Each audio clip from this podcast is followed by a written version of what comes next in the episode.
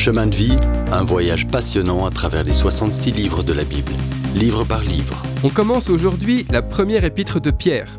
Certains appellent Pierre le pécheur ignorant, mais quand on a passé trois ans à l'école de Jésus, on ne peut pas le traiter d'ignorant. Les épîtres de Pierre le confirment.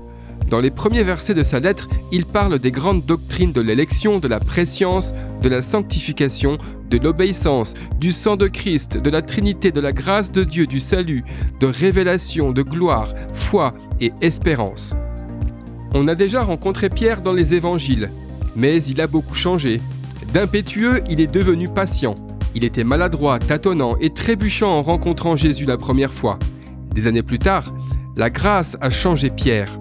Il a été arrêté, emprisonné, menacé et réalisera un jour qu'il sera crucifié, mais il prêche sur la gloire.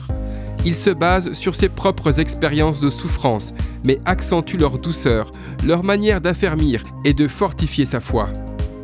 Pierre écrit ces deux lettres entre 64 et 67 après Jésus-Christ, après l'accession au trône du sanguinaire Néron, à l'époque où la persécution progresse dans l'Empire romain.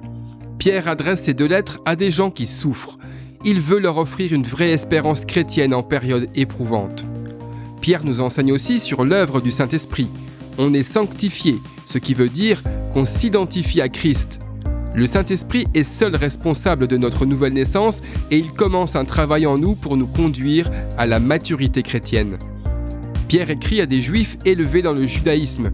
Ils connaissent l'Ancien Testament et comprennent comment le souverain sacrificateur, le jour des expiations, apportait du sang jusque dans le Saint des Saints et aspergeait ce sang sept fois sur le propitiatoire.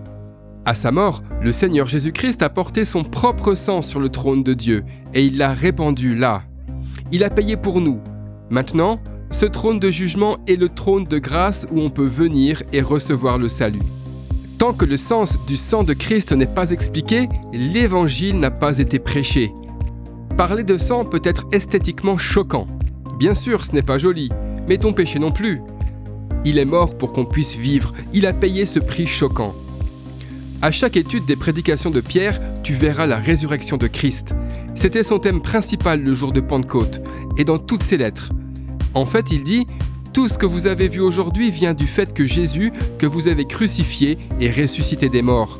Et en écrivant ces lettres, il nous ancre dans la résurrection de Jésus. Il en a été témoin et ne l'a jamais oublié. Pierre nous a décrit ce que Dieu a fait pour nous dans le passé. Ici, il passe au futur et nous parle d'un héritage réservé pour nous au ciel. Imaginez combien cette promesse était précieuse aux Juifs messianiques, forcés d'abandonner leur patrie et tout héritage qui pouvait être le leur. Maintenant, ils peuvent louer Dieu comme Père du Fils incarné, le Seigneur Jésus. C'est lui qui leur donne une espérance vivante et immortelle. C'est lui qui nous réserve cet héritage, non sur terre mais au ciel.